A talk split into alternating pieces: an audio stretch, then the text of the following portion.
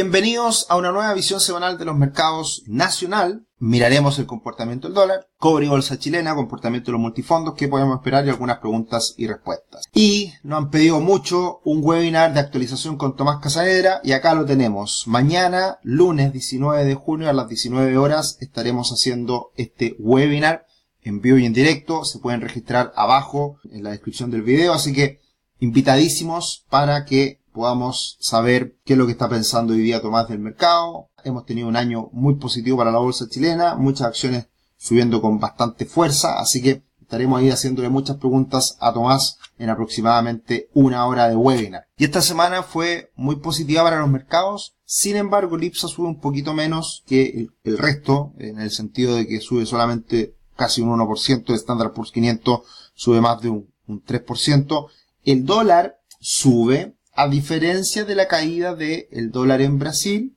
y de la caída del dólar index que fue bastante significativa. Entonces, ¿qué podemos decir con esto?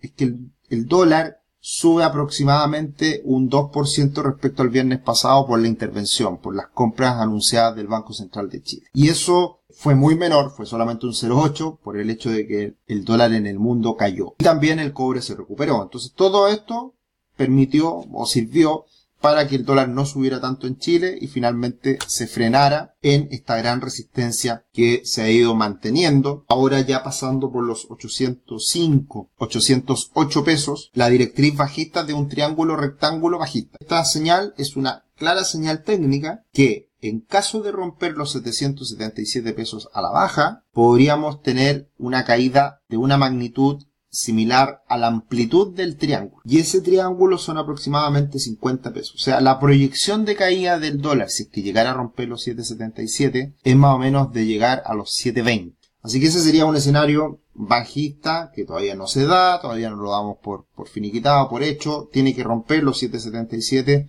pero evidentemente a pesar de este anuncio de 10 mil dólares, de 10 mil millones de dólares de compra eh, del Banco Central, el que no haya subido tanto eh, el dólar en Chile es una señal más importante aún del cambio de expectativas, del cambio de tendencia, de la presión bajista que se mantiene y también lo hábil que es el Banco Central para tomar sus decisiones. O sea, el Banco Central tiene información y toma sus decisiones técnicas con mucha información y evidentemente esperó el momento adecuado para hacerlo para que no tuviera tanto impacto. Y es lo que estamos viviendo esta semana precisamente. Y en ese sentido hago una comparación de los últimos meses entre el dólar en Chile y el dólar en Brasil, o sea, el peso y el real brasileño. Y acá podemos ver cómo en todo este último tiempo de incertidumbre política en Chile, tuvimos un alza del dólar desmesurada, muy por sobre el alza del, dólar en Brasil, que vemos ese gran círculo eh, al costado izquierdo, en donde el dólar subía, subía en Chile, y, el dólar si bien subía en Brasil, subía muy poquito. Entonces era un factor más bien interno lo que pasaba en Chile. Y posteriormente viene la,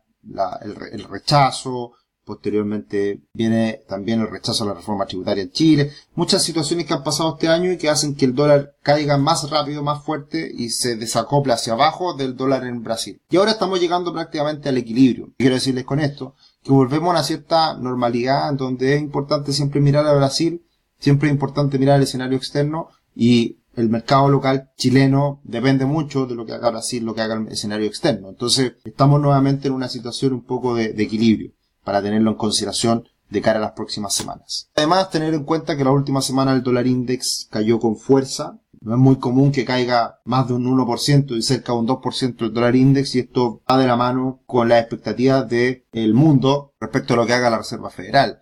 Y los invito a que vean la visión semanal internacional que hago un análisis importante respecto a lo que fueron las declaraciones de Jerome Powell, el comunicado de la Fed y lo que viene en cuanto a tasa y a inflación. Y, creo que el mercado, en definitiva, como ha sido la tónica en este último tiempo, no le cree a Jerome Powell, no lo está tomando en cuenta, no lo pesca.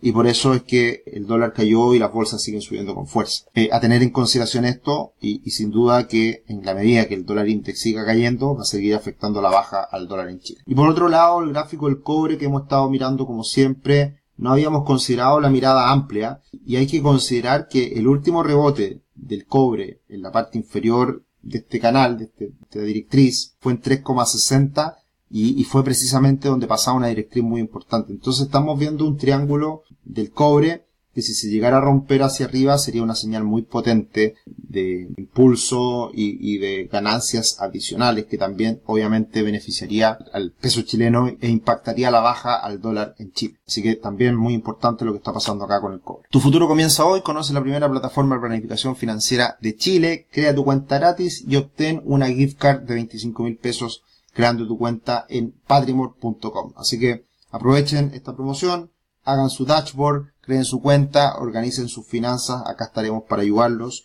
y por lo tanto también pronto irán conociendo novedades que iremos entregando también en la plataforma. La bolsa chilena se recuperó levemente, está ahí, nueva resistencia 5.800 puntos, pero va a paso firme para seguir buscando máximos más cercanos a los 6.000 puntos, que es lo que todos esperamos hace un buen rato. El comportamiento de la bolsa local sin duda ha sido positivo, hemos visto repuntes importantes. También hay que tener en cuenta que se han entregado grandes dividendos y que todavía las valorizaciones siguen bastante bajas.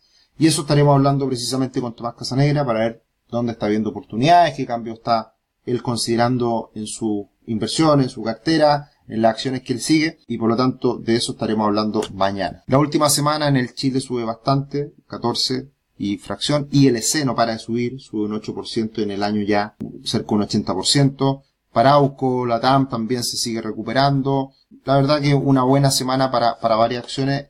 lamentablemente el Mercurio, el Mercurio Inversiones no me está entregando el, el, conjunto de acciones. No sé que ahí hubo un error y, no me está funcionando, así que me tira las mejores, las peores eh, pero ahí seguramente están faltando algunas. Vapores eh, cayendo un 5, Sonda cayendo un 3, y la verdad que eh, creo que faltan hartas, porque no me cuadra que haya tantas alzas, pocas caídas, en la última semana cuando el IPSA solamente subió un 0,8%. Importante lo que está pasando entre la bolsa chilena y la de Brasil, en que este gap, esta diferencia, estos diferentes mundos que, que vivieron durante un buen tiempo la bolsa chilena y la de Brasil se cierra. Lo que decía respecto al real brasileño anteriormente es lo mismo que está pasando acá. Se cierra la brecha y por lo tanto eso era necesario para que la bolsa local también tuviera un viento de cola, una mejoría externa adicional. Y en ese sentido, eh, si, el, si el Boespa, si la bolsa de Brasil y el real brasileño siguen subiendo, eh, puede ser positivo para la bolsa local y es probablemente algo que también faltaba para, para un impulso extra para la bolsa chilena. Como dijimos hace, como venimos diciendo hace varias semanas, ya la verdad eh, era esperable que viniera un repunte de los mercados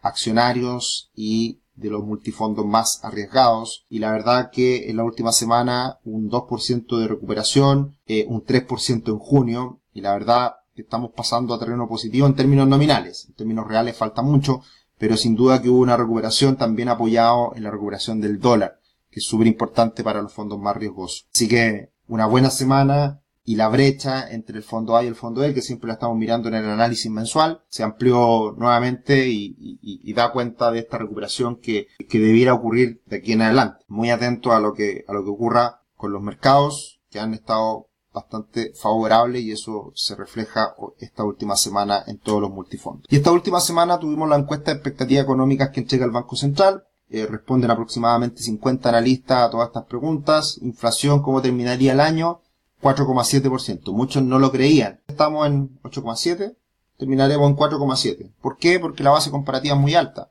Y por lo tanto las inflaciones más moderadas que se vayan conociendo de aquí en adelante van a llevar a que la inflación en los últimos 12 meses termine en torno al 4,7%. Veremos qué es lo que dice el Banco Central. Veremos qué dice el Banco Central en su informe política monetaria que dará a conocer esta semana. En cuanto a tasas, esta reunión de esta semana se espera que se mantengan las tasas pero en la siguiente se espera que se bajen en 50 puntos y que terminemos el año en 8,5. Así que vienen las bajas de tasas, ya estamos más cerca, hemos visto una debilidad en los IMASEC y también hemos visto una caída importante en la inflación, así que estamos a puertas de lo que haga el Banco Central bajar las tasas y que también va alineado en lo que haga en lo que puede hacer la Reserva Federal de Estados Unidos. ¿Y cómo va a terminar el crecimiento económico de este año en Chile? Se espera que finalmente terminemos con una caída de un 0,5%. Así que se mantiene la debilidad en la economía, se mantiene esta, esta posibilidad de recesión para el año completo y por ende va también en la línea de una desaceleración en la inflación y también en las bajas de tasas que debiéramos ver en los próximos meses por parte del Banco Central. Así que todas estas son las expectativas del mercado y veremos qué tanto varía las expectativas del mercado respecto a la opinión del Banco Central. Y esta semana tendremos el lunes por la tarde, eh, decisión de tasas del Banco Central. Ahí probablemente toquemos el punto en el webinar que vamos a tener. Y el día martes se entregará el informe de política monetaria por parte del Banco Central a las 9 de la mañana. Así que dos grandes noticias a tener en cuenta. Siempre es importante lo que nos dice el Banco Central, cómo se va modificando la expectativa a futuro económica y alguna noticia, novedad que pueda alertar, que pueda ser relevante a tomar en consideración. Así que el próximo domingo seguramente estaremos con varios gráficos que eh, le robaremos a, las presentaciones que haga eh, Rosana Costa y todos los miembros de consejeros del Banco Central. Así que el próximo domingo estaremos haciendo un resumen como suele, como suele ser después de las, las entregas de los informes de política monetaria. Y la última semana muchos comentarios, muchas gracias por todo, que tengas buena semana, muy agradecido por la información, brutal informe, muchas gracias a todos los que nos entregan esta buena vibra, estos buenos comentarios, estamos siempre muy contentos de poder entregar un, granito de arena semana a semana. Hola, ¿alguien sabe a qué hora el Banco Central compra los 40 millones diariamente? Lo estuve buscando pero no lo encontré, solo que se colocan y seguramente lo hacen a cierta hora. La verdad que eso es a discreción. Eh, hay que recordar que el Banco Central tiene una mesa de dinero y, evidentemente como en toda inversión que uno hace y, y cuando estamos hablando de buenos montos transados, uno no puede hacer la compra o la venta de un viaje en un minuto de todo, sino generaría mucho impacto en el mercado. Generalmente se va haciendo eh, por lotes más chicos y se va ejecutando a lo largo de la mañana. No hay una hora definida y eso lo va decidiendo la mesa eh, todos los días del Banco Central. Anuncian compra porque están proyectando una caída inesperada del tipo cambio en los próximos 12 meses. No entiendo el comentario Álvaro. Eh, yo creo que dentro, y, no sé, recordando un poco lo que hablé la semana pasada y retomando un poquito lo, eh, el actuar del Banco Central es que sin duda las condiciones hoy día para el mercado, mirando el dólar a nivel global, las expectativas de tasa y todo lo que ha pasado también en cuanto a bolsa y, incertidumbre local chilena, el Banco Central todo, toda esa información la toma en consideración y evidentemente ya observando una disminución en la volatilidad y una caída del tipo cambio, tiene mayor margen, mayor espacio para hacer una intervención de este tipo. Eh, asumo que esas son las variables que toma en cuenta y por eso toma la decisión. Y bueno, estas últimas semanas no ha sido muy, muy no ha sido, ha, sido sorpresiva la, eh, lo que ha ocurrido con el mercado y, y creo que el timing ha sido perfecto del Banco Central. Así que veremos qué pasa de todas formas las próximas semanas. Eso sería por esta semana, la visión semanal de los mercados. Felicitaciones, abrazos y muchos cariños a todos los padres. Que disfruten su día y que celebren junto a la familia y que sean todos muy regaloneados. Un abrazo, que estén muy bien, nos vemos en